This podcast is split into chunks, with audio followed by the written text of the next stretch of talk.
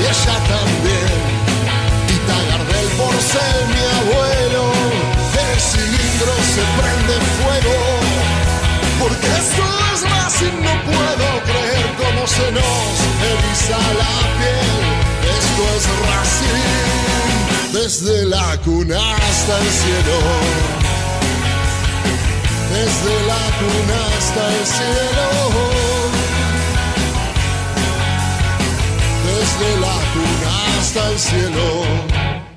¡Esto es Racing! ¡Esto es Racing! Soy el Tano Cochimiglio y les doy la bienvenida al podcast de Esto es Racing, episodio 21, con muchísima actualidad, muchísima información. Recordá que en estos 10 años que estamos al aire, nos podés escuchar de la manera y en el horario, en el momento que más te guste, que más cómodo te quede y en definitiva nos escuchás a través de Spotify, como si fuese tan solo una canción. Eh, lo importante es estar al aire, de alguna forma, informándote de lo que pasa en el día a día de la academia. Y hoy tenemos una consigna muy particular para que ustedes puedan participar a través de nuestras distintas redes sociales. ¿Qué jugador de Racing, de este plantel por supuesto, declararías intransferible? Ah, en un ratito con los muchachos vamos a estar opinando también, a ver si coincidís o no con nosotros. Seguramente tu opinión será mucho más importante que la nuestra. A ver, el tema del día, de la semana, será tal vez ¿eh? el juvenil Rotela que quedó libre de la academia pasa finalmente al vecino. En un ratito el Vasco nos cuenta todo ¿eh? lo que era eh, y lo que es lo que está sucediendo con este jugador o exjugador de la academia. Santi Caviglia, nuestro compañero, que trae las formaciones, los jugadores, una radiografía de cómo Becachese en estos partidos en la academia estuvo formando. ¿eh? Lindo para tener en cuenta. Y Martín Idaver nos va a contar, a ver, la pretemporada de Racing. ¿Qué día, dónde, cuándo, qué fecha? Es todo lo que queremos saber, porque muy pronto cada vez falta menos para que la academia comience eh, a jugar oficialmente un torneo internacional. Y por supuesto también siempre es importante saber ¿eh? esos contratos, cómo están los jugadores, sea actualización de contrato eh, en más de una oportunidad. Bueno, les doy la bienvenida a todos. Martín, Vasco, Santi, ¿cómo le va, mi estimado Idaberri? ¿Cómo anda? ¿Qué tal, Vasco y Tano y Santi? Arranqué al revés, pero no importa. Los no importa. Eh, lo que pasa es que estaba mirando al Vasco. Bien, acá estamos. Hermoso día hoy para poder hablar sobre la academia, con muchas novedades eh, en este lunes, que arrancó el fin de semana un poco agitado, como vos decías, con la noticia de Rotela, pero que también están sucediendo algunas noticias actualizadas relacionadas a la pretemporada que quiere hacer Racing. Hay cambios de último momento que van a interferir con el protocolo que viene llevando a cabo el plantel y se lo vamos a contar en un rato. Ahora, eh, porque yo siempre también, comienzo, esta vez comencé al revés, siempre comienzo saludando primero al Vasco, eh, pero bueno, hoy se me pusieron distinto la disposición de este Zoom, así que comencé diferente, generalmente lo tengo del otro lado de la pantalla, pero a la gente no le importa, a la gente le importa realmente jugar, participar, este, y, me gustaría meterme de lleno con eso, ¿no? Y al primero que le voy a preguntar es al Vasco, ¿qué jugador de este plantel él declararía intransferible? Tano querido, feliz de estar en un nuevo podcast de estos Racing. Mirá, en este caso, vos sabés que a mí siempre me gusta generar un poco de lío, pero para variar, para variar solamente en este podcast del día de la fecha, voy a estar de acuerdo con la gran mayoría de los usuarios de estos Racing OK. Arroba estos Racing OK, lo saben, es nuestro Twitter, nuestro Instagram, y realmente, realmente han votado masivamente los hinchas, se han prendido mucho con la consigna, y hay un nombre que emerge por encima de todos los demás. Y es el de Leonardo Sigali. En este caso, y adelantándote mi voto, al que declararía intransferible es a Leonardo Sigali, principalmente porque es el único marcador central natural que hay en el plantel profesional. Esto es información, no es opinión, porque Neri Domínguez no lo es, porque Mauricio Martínez tampoco, más allá de que son volantes que devenidos a centrales puedan funcionar, y porque con Lucas Orban yo no cuento, como lo decía también el amigo Diego Morris el otro día. Bueno, se prendió mucho la gente, no solo votaron por Sigali, digo que es el que más eligieron, Tano. Bueno, lindo dato, porque yo no tenía la información, este, no quería saber cómo estaba votando para saber si coincidía mi voto o no con el de la mayoría de los hinchas de Racing. Me parece que sí. Usted decía que es el que mayoritariamente están votando. ¿Y qué otros nombres están dando en danza?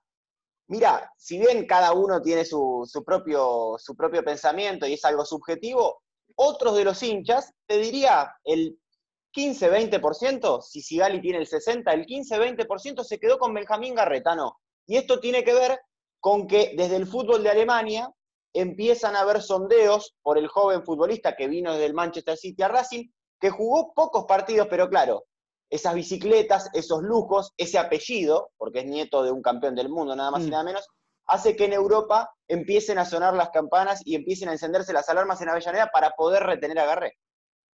Bueno, esperemos que no se vaya pronto. Santi Cavila, ¿cómo le va, compañero? ¿Qué tal, Tano? ¿Qué tal, Martín? ¿Qué tal, Vasco? Muy contento de estar nuevamente con, ustedes.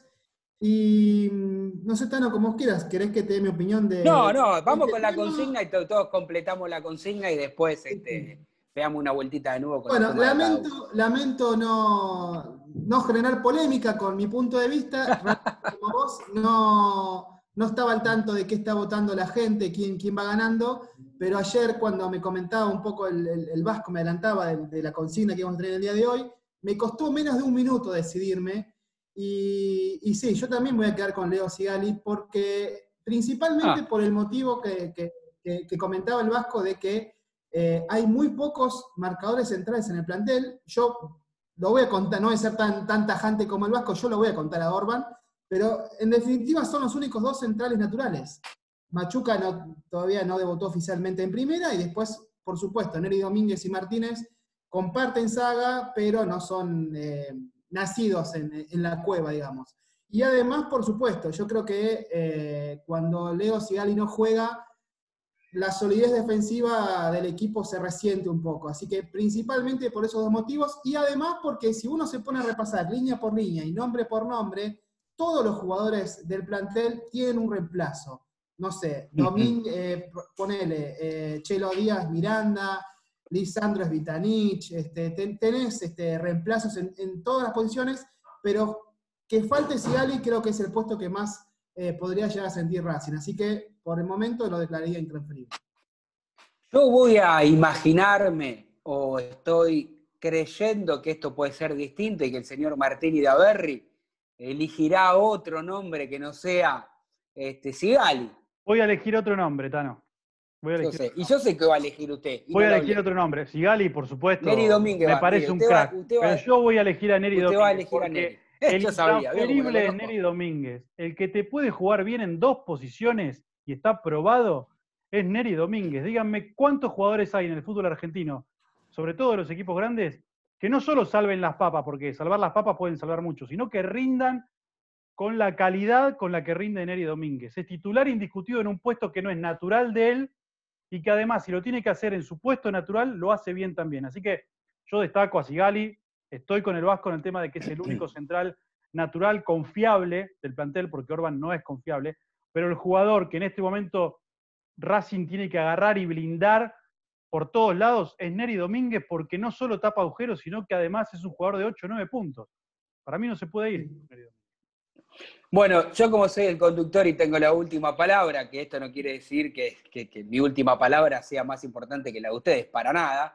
Lo que sí puedo decir que puedo hacer un poquito de trampa, porque yo iba a elegir, y de hecho mi voto es para el Osito Sigali, pero digo, mientras todo el pueblo de Racing está eligiendo al Oso Sigali, justo cuando te preguntaba las alternativas, este Vasco, digo, nadie pensó en Neri Domínguez, porque tranquilamente Neri Domínguez puede ser jugador intransferible. Y me parece que uno de los aspectos fundamentales como para tratar de darle valor a esta votación, ya lo dijo Martín, es un jugador que eh, puede funcionar muy bien este, en cualquiera de estas dos posiciones. De hecho, creo que si uno llega a la Argentina y lo ve por primera vez este, allí de defensor, dice, este chico siempre fue defensor, digamos, ¿no? Eh, eso me parece importante. Creo que por eso también merecería un poco mi voto como para jugador intransferible. Es decir, se puede hacer un poco de trampa, yo diría que esos son los dos nombres que elegiría para que se queden en la academia. ¿Sí, Vasco? Lo que cuento, Tano. disculpa que te interrumpa, pero lo que cuento un poco a favor, eh, en caso de que venga algún equipo poderoso que quiera llevárselo, en el caso de Ney Domínguez, es el tema de la edad. Yo no tengo el dato, pero está muy cercano a los 30 años, ¿no? Y 30. 30. En ese caso, podría llegar una oferta muy jugosa de, México, quizá que es un mercado muy poderoso, pero, de Europa los. Pero tienen dólares, sea como se te van. No vienen con esa edad, ¿no? Y pero eh, también vos tenés que tener en cuenta que si te vienen a buscar a un jugador de 30 años, este, y bueno, los dólares, viste, siempre llaman, y como dijiste vos, es un mercado muy, muy apetecible México. Sí. Vasco. Tano, aprovechemos para mandarle un mensaje antes de, seguir, antes de pasar de tema. Mandémosle un abrazo a, los oyentes que eligieron a Neri Domínguez, porque hay 4 o 5. arroba martedf5. Tenemos también a Raúl Omar Imperiale, que es un oyente que es muy seguidor, un oyente de, de estos Racing. También tenemos por aquí a Nacho Cabrera, que vota por Neri Domínguez. Digo, para, para que reciban una caricia aquellos que han votado por Neri y también para tirarle un centro a Martín, que no fue con el vulgo, sino que se cortó solo y lo, votó a Neri Domínguez. Bueno, me parece muy bien. Nosotros le damos un corte de nuestra votación porque el, podcast tiene muchas más cosas para desarrollar, pero usted eh, eh, sí siga votando. Eh. Usted que nos escucha siempre este, y participa y le guste este tipo de consigna, hoy un poco más light, un poco más relajada, no tan polémica como hemos buscado o analizado en otra oportunidad. Pero sí me quiero meter en los temas más importantes que tienen que ver con, cuénteme esto, porque cuando digo cuénteme esto, hablo usted, Vasco, así le doy el pie para que vaya contándonos, sobre todo aquel hincha que no tiene la obligación de saber quién era o quién es Federico Rotela, que sí lo ha, lo ha, escuchado, que por ahí sabe que es un jugador que hace mucho tiempo que estuvo en la academia, es que es del predio Tita, que nació allí futbolísticamente, pero quiero hacer un paréntesis. Mi papá, que mm, desde el cielo seguramente me estará escuchando, cuando yo mentía de pequeño me decía Pinocho era mentiroso y te va a crecer la nariz. ¿A quién le contaron el cuentito de Pinocho? Bueno, eh, está bueno que cada uno lleve la información como le gusta llevarla. Pero nosotros hacemos periodismo partidario y no tiene nada de malo, así que el vecino también hay este, distintas este, audiciones partidarias y tienen todo el derecho del mundo y, me gusta que así sea, que cada club pueda tener periodistas este, partidarios exclusivamente en el día a día de, de ese club. Lo que no está bueno, muchachos, en las redes sociales que vendan humo, ¿no? Le sopló ¿eh? lo durmió. Eh, Independiente le sacó la promesa de Racing. Para eso lo tenemos al Vasco. Primero para contar que nadie durmió a nadie, que nadie soplaron nada. Lo único que pueden soplar a esta altura son velitas, por no decir otra cosa. ¿No? pueden soplar la vela si quieren. Porque otra cosa, a esta altura a Racing no le pueden soplar. O estoy muy equivocado. Nadie le sopló nada. Cuente la historia de Federico Rotena, por favor. Mira, es, es, buenísimo el pase que me das, Tano, porque me parece que nosotros, eh, como periodistas partidarios de Racing, tenemos que aprovechar para saltar la grieta, para ponernos del otro lado y contar la información. Después cada hincha, y ustedes, por supuesto, aquí en estos Racing, van a tener su opinión y lo podemos debatir. Vamos primero con la información para, para que no se manche ni se tiñe de subjetividades.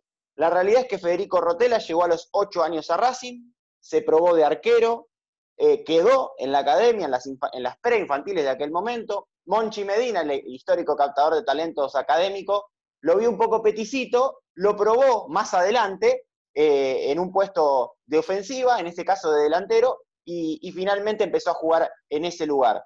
Cuando arranca la novena, rápidamente lo colocan de volante por derecha, hace todas las inferiores en Racing, estuvo más de 13 años en el club, ¿sí? Era alguien que realmente conocía como la palma de su mano el predio Tita y tenía excelente relación tanto con los técnicos de las divisiones juveniles como con sus colegas, con sus compañeros, y estaba esperando la chance, como tantos chicos, los categoría 99, con ya 21 años, uno imagínese que eh, esas promesas que decías hace un rato, Tano, que uno podría decir, si le soplaron una promesa a Racing, podría ser un Lautaro Martínez de 17 o 18 años, al que lo vino a buscar el Real Madrid en su momento. Bueno, acá estamos hablando de Federico Rotela, que era, y lo quiero destacar, un muy buen futbolista en la reserva, que el tanque Herc desde 2019 hasta parte siempre lo utilizó como titular eh, y que, de acuerdo a sus características, hablamos de velocidad, ida y vuelta, mucha potencia física. De hecho, Fede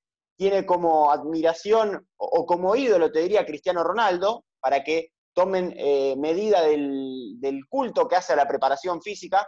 Y, era realmente un buen futbolista, que podía jugar tanto de volante por derecha como lateral por esa banda. Y ahí es donde a mí, y empiezo a dar un poquito de opinión, me hace algo de ruido que, los dirigentes de Racing no le hayan firmado su primer contrato, porque sabían que al tener 21 años, en junio las instituciones están obligadas a dejar libre a este tipo de jugadores. Por la pandemia, tanto FIFA como AFA decidieron que se puedan entrenar seis meses más, es decir, hasta diciembre. Pero Rotela le pidió al club, sin decir que estaba negociando con Independiente, también hay que marcarlo, le pidió al club que por favor le dé el pase en su poder para él sí poder ir, a otra institución, ya que Racing no le iba a firmar primer contrato.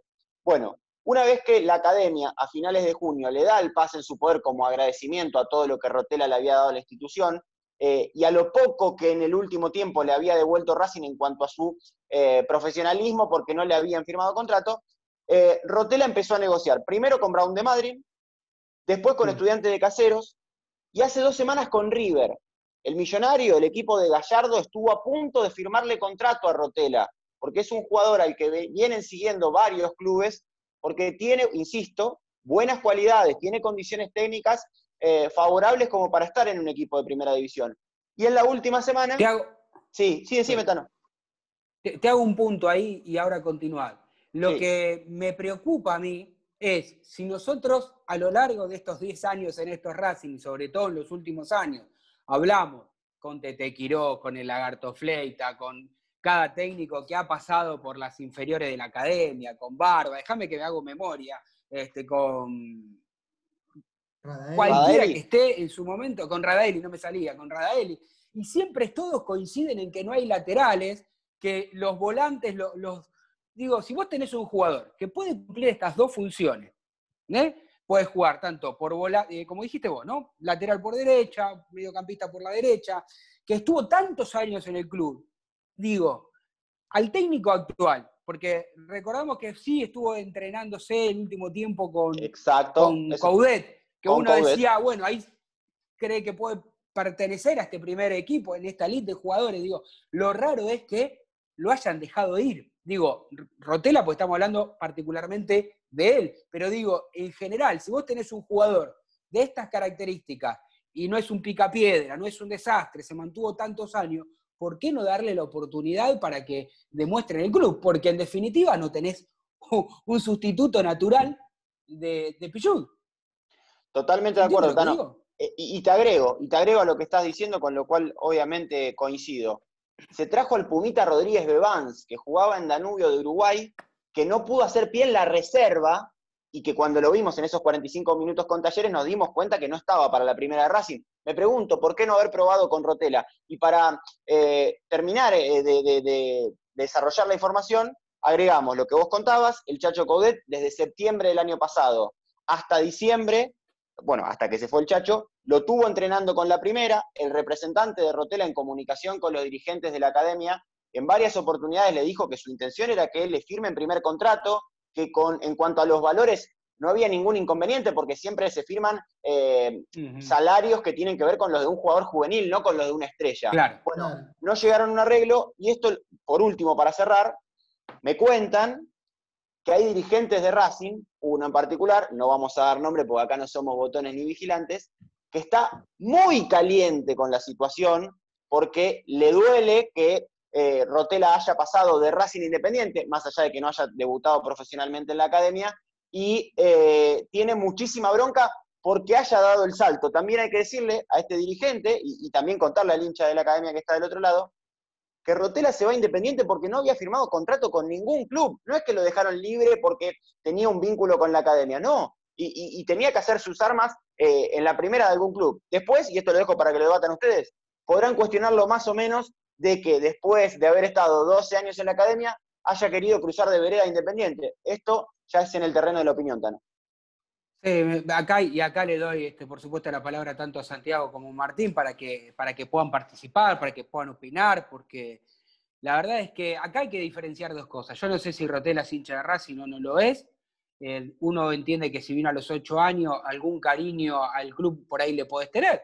Pero para ser justos, eh, acá hay que separar. Eh, en este caso puntual, viste que el hincha siempre se la agarra y dice un traidor, y no quiero nombrar jugadores de, la primera y reconocidos que se han ido de Racing a Independiente o de Independiente para este lado, porque para el caso es lo mismo, o River y Boca, o, River, o, Boca y River al revés.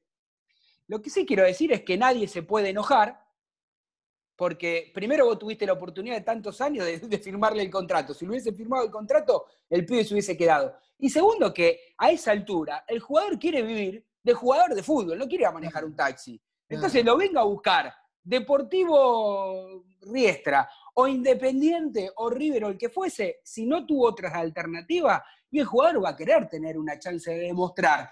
Después, incluso desde la motivación de la bronca, que no sé si es el caso de Rotela o no, digo, no, me voy al, eterno rival porque vos no me diste bola, me voy a querer romper el lomo para demostrarte que te equivocaste al dejarme ir. Pero son las, las reglas del juego. Me parece que no hay por qué enojarse. No sé qué piensa usted, Martín Berry. Yo, a ver, hay que separar las cosas, ¿no? Tampoco dejaría de lado el trabajo que está haciendo Racing en inferiores, que es muy bueno, como se viene haciendo, eh, y que por algo, evidentemente, el negocio del fútbol es así, algunos jugadores quedan en el camino, esto no es una institución, por supuesto, de caridad, donde juegan porque hace mucho que está en el club, puede pasar, muchísimos jugadores han quedado libres, y realmente eh, tuvo la oportunidad, por así decirlo, tiene, a ver, tiene 21 años. Si era un jugador que hubiera podido jugar de lateral, yo creo que ni Coudet ni BKC hubieran sido tan tontos como para no ponerlo. Si no lo pusieron en su momento, evidentemente fue por algo. Ellos lo ven todos los días. Estaba con ellos todos los días. Yo doy esa derecha con respecto al club. El club decidió que no estaba para jugar en la primera de Racing y hay que entender también esa situación. Por algo es digamos, porque como decía el Vasco, vino Rodríguez Bebans. Si Rotela hubiera estado realmente para ser el 4 de Racing, yo creo que hubiera jugado Rotela. Eh, evidentemente no lo pusieron porque vieron que no estaba para ser el 4 de Racing. Así que por ese lado está bien. Después la decisión de Rotela, como ahí estoy de acuerdo con vos, es absolutamente personal. Es un jugador libre que quiere trabajar. Eh, a nosotros tal vez nos hace un poco de ruido porque es algo que no pasaba desde hace muchísimo tiempo. Creo que el último fue Ludueña, mm. que pasó directamente de Racing a, Independiente, pero son eh, posiciones absolutamente personales de un profesional que quiere firmar su primer contrato y trabajar. Tal cual. Santi, con respecto a esto. Sí, sí, Tano, muchachos, totalmente. Yo creo que, primero que nada, em, el tiempo es el que, el que va a terminar con esta cuestión, ¿no? Si, si de acá a uno o dos años vemos que el jugador se termina sentando en la primera independiente, y con buenas actuaciones, bueno, empezaremos, empezaremos a decir los hinchas de Racing, bueno, que jugador quizás no tuvieron la suerte de tenerle paciencia o no le dieron la oportunidad para demostrar en primera. Si de acá a 3, 4, 5 años siguen la intrascendencia, eh, no, no, no habrá estado tan mal. Ahí estoy con Martín, que, bueno, que por algo, por algún motivo, no le hicieron contrato. Eh, es más, también podrían haberle hecho, como hacen con muchos otros jugadores, eh, haberle hecho un contrato, prestarlo a otros clubes y ver si, eh, no sé, en clubes más chicos Sí. de primero, de Nacional B o, o de alguno del exterior, podría eh, pegar el salto, pero por algo no, no le habrán hecho contrato, así que también estoy con, con Martín en ese punto. Sí, Vasco. Muy cortito, Tano, y, y esto sigue en el terreno de la opinión. Lo he visto jugar en reserva a Federico Rotela. Uno no tiene el ojo eh, tan avispado, tan científico como el de, de Becasese o de Coudet, pero sí tomando esto que decía Santi, de mínima era para firmarle un contrato y cederlo a préstamo a otra institución porque tenía características como al menos eh, para tener la chance en primera. De hecho, por algo le firma contrato independiente, no es solamente para eh, soplarle, como quisieron decir algunos medios partidarios, a, Racing. Y, terminando, eh, o completando lo que decía Martín, porque este caso, y por algo explota en el mundo Racing lo de Federico Rotela, este caso, Tano, tiene poquísimos antecedentes en la historia, porque los jugadores que pasan por las inferiores de Racing quedan tan vinculados y hay tal sentido de pertenencia que es difícil que luego pasen a Independiente. Mirá, eh, el, ul- el único caso que encontré, y estuve buscando entre 3 y 4 horas ayer antes de irme a, a dormir, es el de Gabriel Calderón, que llega en, la- en edad de sexta a Racing, que debuta en la academia, que después tiene un paso por Lanús, vuelve a Racing y después juega en Independiente. Ahora,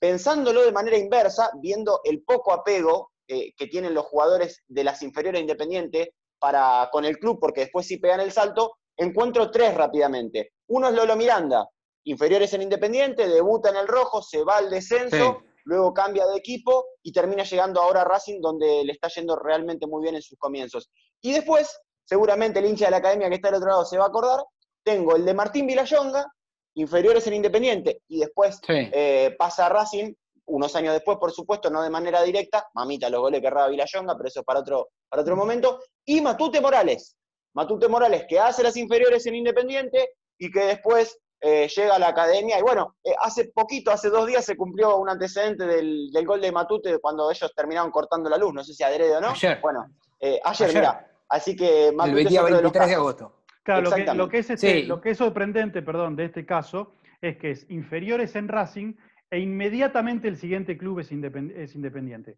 Eso es lo que se da pocas veces, porque pasos, Claro. pases de Independiente a Racing o de Racing a Independiente hay pocos, pero en el profesionalismo hay. O que hizo las inferiores en un lado y con el tiempo termina jugando en otro también hay.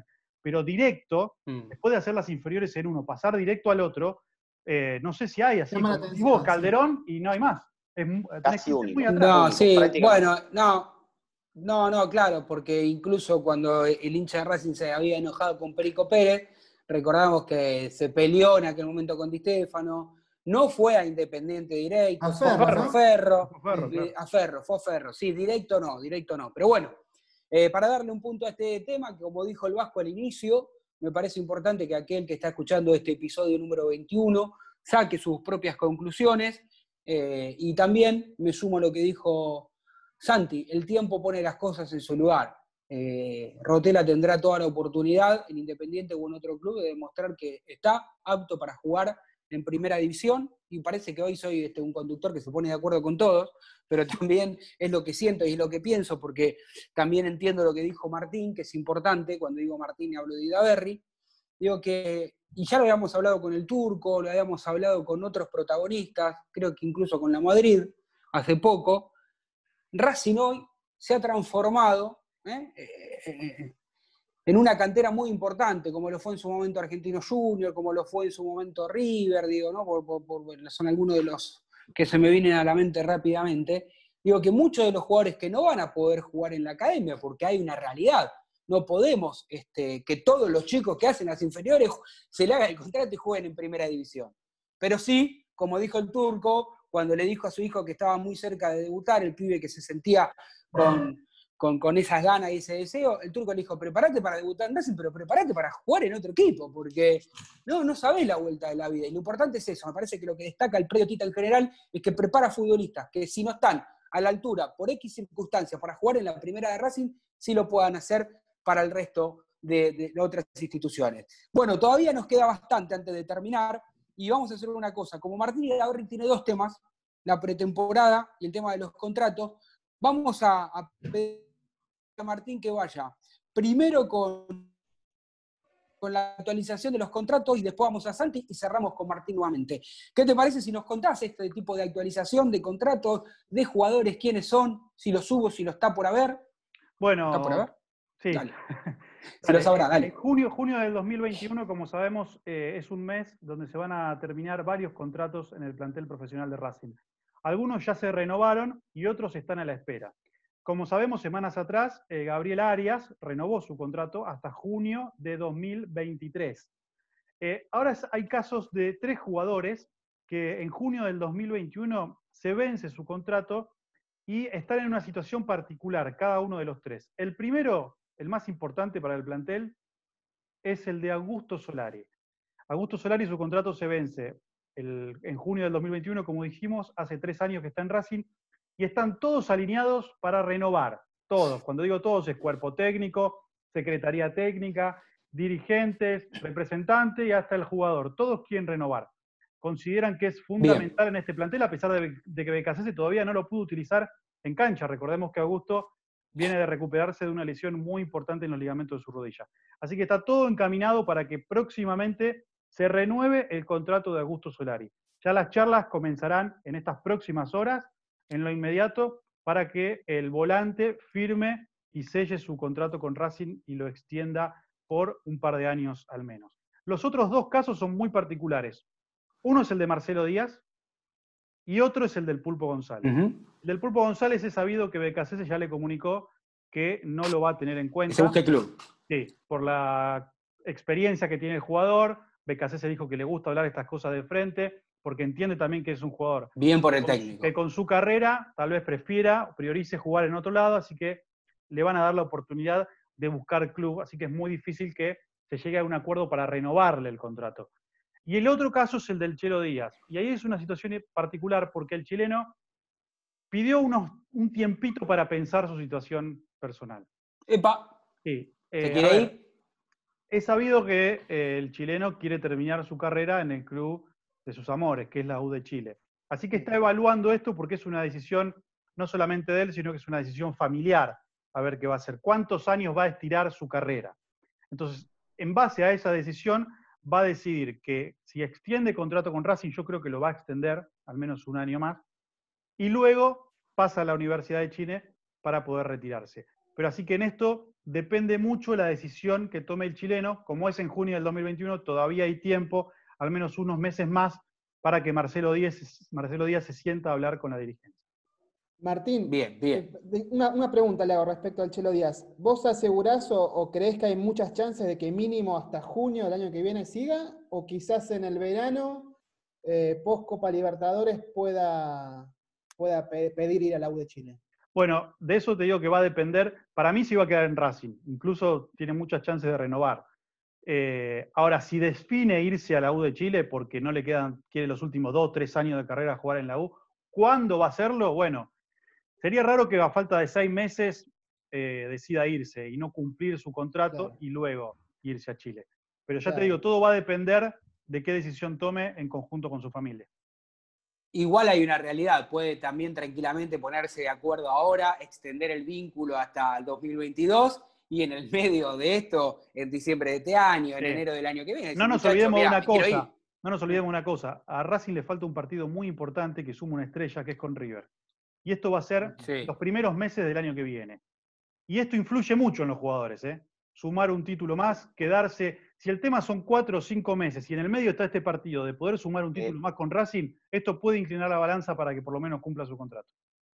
Ojalá sí sea. Bueno, Santi, querido, vamos con, con el tema que usted ha, ha presentado el- al comienzo de este podcast, con toda la Sí. información. ¿eh? Explíquelo mejor, yo simplemente di un título, pero usted es Bueno. el avisado en este tema. Bueno, bueno, para, para presentarlo, eh, a ver, el título sería, les voy a dar una radiografía de lo que fue el Racing de Becachese, que básicamente lleva seis meses, ¿no? El, el- el- el proceso del técnico, es todo 2020, y para no hacerlo tan largo, vamos a, a mezclar datos con algo lúdico, les voy a hacer preguntas y respuestas como cual programa televisivo que hay en, en las tardes de la televisión argentina. Pero, a ver, el Racing de, de Becachese lleva tan solo 10 partidos jugados eh, en lo que va del año y sigue invicto, como muchos de ustedes saben, ¿no? O sea, lleva eh, seis triunfos y cuatro empates. Ha disputado torneo local, dos partidos por Copa Libertadores y uno, el último, por la Copa de la Superliga, que ya ha quedado en el tiempo, es aquel recordado triunfo de 4-3 ante, ante Aldo Civi. Ahora bien, eh, voy a separar este pequeño informe haciéndole un par de preguntas y respuestas con tres ítems en particular. Primero, les voy a preguntar qué esquema táctico creen ustedes que fue el más utilizado por Becachés en estos 10 partidos. Y después, eh, brevemente les comentaré, eh, les informaré también a los oyentes, qué jugadores fueron los que jugaron más minutos y partidos y los goleadores que tiene este Racing de, de BKHS. Arranquemos entonces primero por el esquema táctico. ¿Cuál creen ustedes, eh, Vasco, Martín, Tano, que fue el esquema táctico el más utilizado por BKHS desde que está en Racing? A ver, Vasco, comienza usted. Y me inclino por, por, la lógica, que es lo que más le gusta al entrenador, y, a riesgo de, errar, le voy a decir 4-3-3. Muy bien. Martín, Tano. Bueno, eh, eh, a ver, usted, Martín, usted, Martín. Yo creería lo mismo que el Vasco, pero tengo algunas dudas. De, a ver, no le salieron bien las cosas a BKC en los primeros partidos y tuvo que cambiar mucho. Tal vez el 4-1, 4-1 haya sido una opción también en algún momento, pero creo que el 4-3-3 parándolo de inicio es lo, que más veces utilizó. ¿Tano? Eh, yo creo que el, es el primero que se me vino a la mente, 4-3-3, pero después digo, ¿cómo utilizó ese, ese 3-3? Porque, ¿no? Porque por ahí es un 4-3-3, no es el, el, que uno tiene en la cabeza de ataque. Por ahí lo, esos extremos tampoco son extremos, sino más bien son mediocampistas. Así que digamos, es como dijo, es como dijo Coco Basile. Yo te puedo armar el, antes de que empiece eh, la pelota a rodar. te digo, no, no, claro, te armo 4 Ahora, después cuando se movieron, yo no sé si terminó formándose un 4-3-3. Capaz que es otra disposición táctica. Imagino que debe ser otra, no sé cuál, pero el 4-3-3 seguro que no terminó siendo.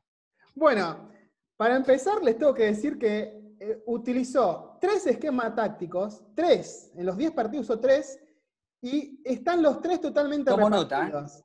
Los tres totalmente repartidos. El que más cerca estuvo fue Martín, porque eh, de esos 10 partidos, en 4 usó el sistema 4-5-1 o como dijo Martín, 4-1-4-1.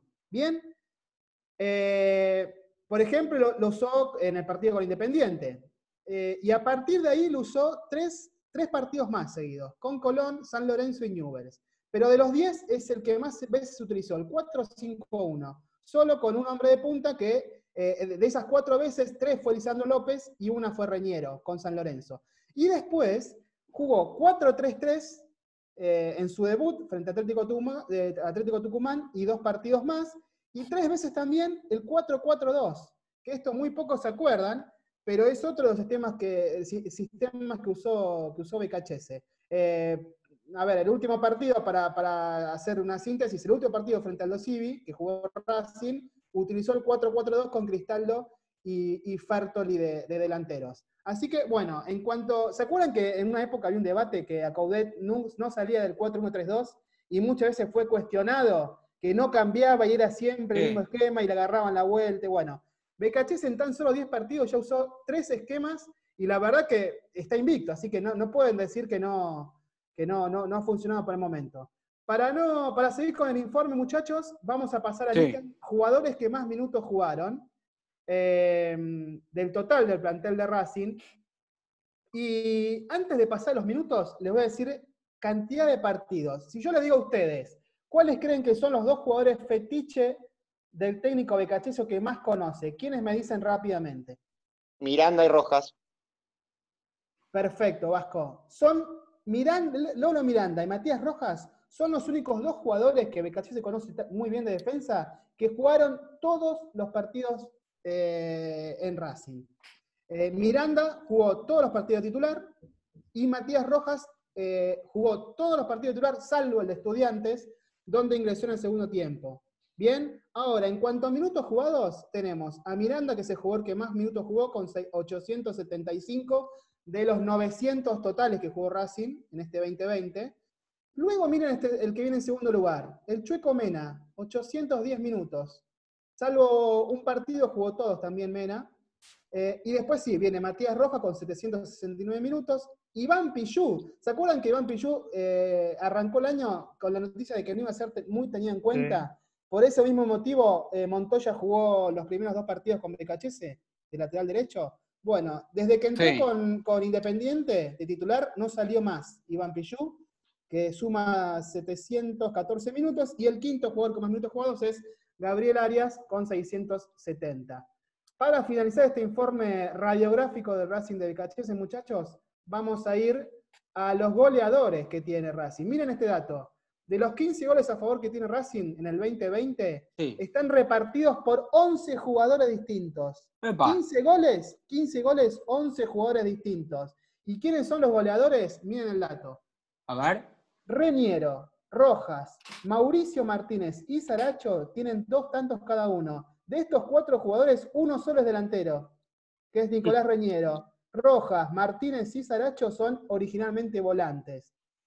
Miren, eh, atentos al dato, ¿no? Eh, 11 jugadores distintos. Y para terminar el informe con otro dato curioso, de los 15 goles que hizo Racing en el 2020, que solamente hizo Reñero, convirtió, de- está como líder, top scorer con, con dos tantos como delantero, ¿cuántos goles hizo Lisandro en este año? Lisandro Uno, López, el, o cero. el capitán, Cero. el capitán Cero. del equipo. Ninguno. Cero me ¿sabés parece. Ningún gol. ¿Sabés, Ninguno, que. Tano y, y Santi, iba, iba justamente, estaba esperando que, que termines tu locución, Santi, para, para agregar eso. Eh, Lisandro López, eh, bueno, el querido capitán e ídolo de la academia, Sí. atraviesa su peor racha histórica con la celeste y blanca Bueno, sin convertir. ¿qué hace? No, no, no, malo, no. No en cuanto a tiempo, no, Tano, no le cuento la pandemia. No, Tano, no le cuento la pandemia, ¿eh? Sin contarle lo- los meses sin, sin actividad, no vamos a ser tan malos con el capitán. No, no, Ah, supuesto. cerrémoslo en marzo. Si vos querés, lo cerramos en marzo porque si no seríamos muy injustos, porque Mm. si no hay actividad, Y sí, claro, lógicamente, por eso. que, Li- que Licha no pueda hacer goles. Durante Como usted periodo- medio, medio embrollón, usted medio No, a mí me gusta hacer trampa, pero a Lisandro, que, que lo quiero tanto, de hecho lo pongo, bueno, lo pongo por encima de Milito, pero eso lo, lo dejamos para otro, para otro podcast, seguramente muy entretenido también. Pero lo cierto es que Licha, que es uno de los goleadores históricos de Racing, está dentro de los 20 máximos artilleros de la rica, histórica, ah, ri- rica historia académica, hay que decir que Licha hace muchísimo tiempo que no la mete y que, como decía Santi, con BKC lamentablemente todavía no ha podido convertir goles. Pero para darle un aliciente al hincha de Racing, también es cierto que Lisandro, de los últimos dos años, cada vez que tuvo que patear un penal, por ejemplo, no falló. Y cada vez que la academia se enfrentó con Independiente, el tipo, salvo el clásico de la banana del Chelo Díaz, el tipo viene marcándole goles también al clásico rival. Bueno, será cuestión de ponerle fin a este hechizo prácticamente, Tano, porque es raro que Licha pase tanto tiempo sin meter goles, ¿no? Sí, también hay que ser bueno y Seguramente decir cuando- que, perdón, Tano, que en esta variedad que decía Santi, tantos jugadores hacen goles, mucho tiene que ver el trabajo que hace Lisandro López, ¿no? Eh, Sí. El trabajo de arrastre, de llegada y de cerebro que tiene tirándose más atrás permite que muchos volantes lleguen y también conviertan. Sí. Para ser bueno también Y con ahora- Licha, porque cambió un poco la función, ya no es tanto el 9 referente faro de área. Mi última pregunta, muchachos, para cerrar este, esta especie de informe. Es, es- es como una. Abro, abro el debate, ¿no? ¿Es, es bueno o es malo que, que tantos jugadores eh, marquen, pero tan pocos delanteros? Que, que tan pocos goles hagan los delanteros. ¿Es bueno esto? Yo creo ¿Para que ustedes? yo creo que es muy bueno que marquen y marquen muchos jugadores porque significa que vos, si tenés, como en este caso, una sequía de goles propio de los delanteros, lo suplís con el otro. También, aunque suene contraproducente, no está bueno que los delanteros marquen tampoco. ¿sí? Claro. Pero en el abanico de posibilidades, me parece que es más que auspicioso que el equipo no dependa exclusivamente de un goleador Claro. o de el dos fútbol- jugadores. Me el mejor fútbol, importante. el mejor fútbol se está jugando de esa manera. Si uno ve ahora los equipos tipo Bayern Múnich, se paran, es un, es un equipo de 20 metros que achican a la mitad de la cancha y todos defienden y todos hacen goles, volantes y delanteros, porque es un trabajo en conjunto. Así que eh, ya eh, la, la final de ayer quedó demostrada que las individualidades no te salvan contra un buen equipo que juega, que juega lo mismo y todos tiran para el mismo lado. eh. El Bayern Múnich eh, defiende desde Lewandowski hasta el arquero y después cualquiera puede llegar y meterte un gol. Para cerrar este episodio número 21, le voy a pedir al señor Martín Idaverri que nos cuente si Racing hará pretemporada, cuándo, dónde. Bueno, Racing Todo va a ser pretemporada.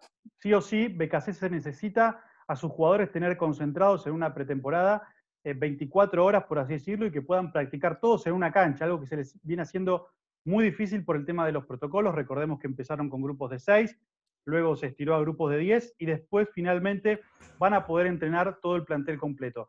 En principio la pretemporada iba a ser en Mar del Plata, era lo que tenía en la cabeza el cuerpo técnico.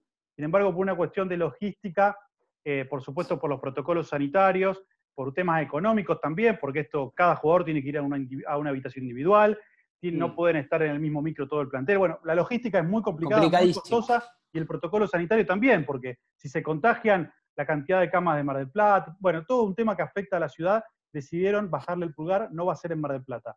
La opción que hoy maneja Racing es seguir entrenando en el predio Tita y hacer la concentración en el Hotel Savoy, en la capital federal, eh, donde se concentra antes de los partidos. Lo que hay un cambio es con respecto a la fecha. Mientras Racing iba a ser en un momento pretemporada antes de su debut en la Copa Libertadores, ahora Racing la hará durante. Lo que tiene pensado el cuerpo técnico y la dirigencia es empezar la pretemporada el 8 de septiembre y que se extienda hasta el 30 de septiembre. Es decir, como dijo mi amigo y colega Nando Maderna, meterlos como en una burbuja de protección sanitaria desde el 8 hasta el 30, donde van a estar concentrados en el Hotel Savoy, van a entrenar en el Tita, y en este periodo Racing va a jugar los tres partidos de Copa Libertadores, porque el 17 va a jugar con Nacional en el cilindro, el 23 va a viajar a Perú para jugar con Alianza Lima, y el 30 es el último partido contra Nacional, no el último, sino el último viaje que tiene que hacer contra Nacional en Uruguay. Así que del 8 al 30, Racing estaría concentrado en el Hotel Savoy, entrenando en el Tita, volviendo al hotel y viajando para sus compromisos de Copa Libertadores. Perfecto, me parece que ha sido absolutamente eh, completo este episodio número 21 con la actualidad, con lo que va a venir. Y también me gustó mucho el informe de Caviglia, porque a veces uno en la vorágine, del día a día, eh, si no te detenés eh, a, a, mirar, uno cree que, por ejemplo, yo, yo no lo quise interrumpir, Caviglia, pero por ejemplo digo, qué mentiroso el técnico, eh, mentiroso en buen sentido, dice, uno lo tiene, ¿no? Como muy ofensivo, y usted me dijo que el 4-5-1 este, es la disposición táctica que más eligió. Cuando vos escuchás 5 en el medio campo, vos lo primero que pensás es de un técnico bastante ¿eh? Miedoso, por llamarlo de alguna manera, o cuidadoso. Después nada que ver, capaz que este 4-5-1 termina siendo extraordinario con los, ¿no? con los extremos y demás. Totalmente. depende, depende de hecho, de hecho, vos lo dijiste, está invicto en estos 10 partidos que dirigió la academia con grandes resultados, con nueve hombres, eh, dando, vuelto, dando vuelto un resultado que es de 3 a 1 abajo, 4 a 3 arriba. Si me dejás para el cierre una, una, sola postillita, un solo caramelito que me guardé para el final, porque yo me acuerdo de, haberlos escuchado en un programa que debatía entre el Vasco y Martín acerca de si jugaban juntos Miranda y el Chelo Díaz o tenía que jugar uno o el otro. Bueno, de los primeros siete partidos con BKHS, atención Vasco, escuche, escuche esto, ¿eh? de los primeros siete partidos con BKHS, seis jugaron juntos Miranda y Díaz hasta que el Chelo Díaz se desgarró en Venezuela en el debut de Copa Libertadores. Así que era un esquema que eh, aparentemente los tenía los dos juntos. Podían, él, prefería y elegía que jueguen juntos. Hasta que se desgarró, ¿no?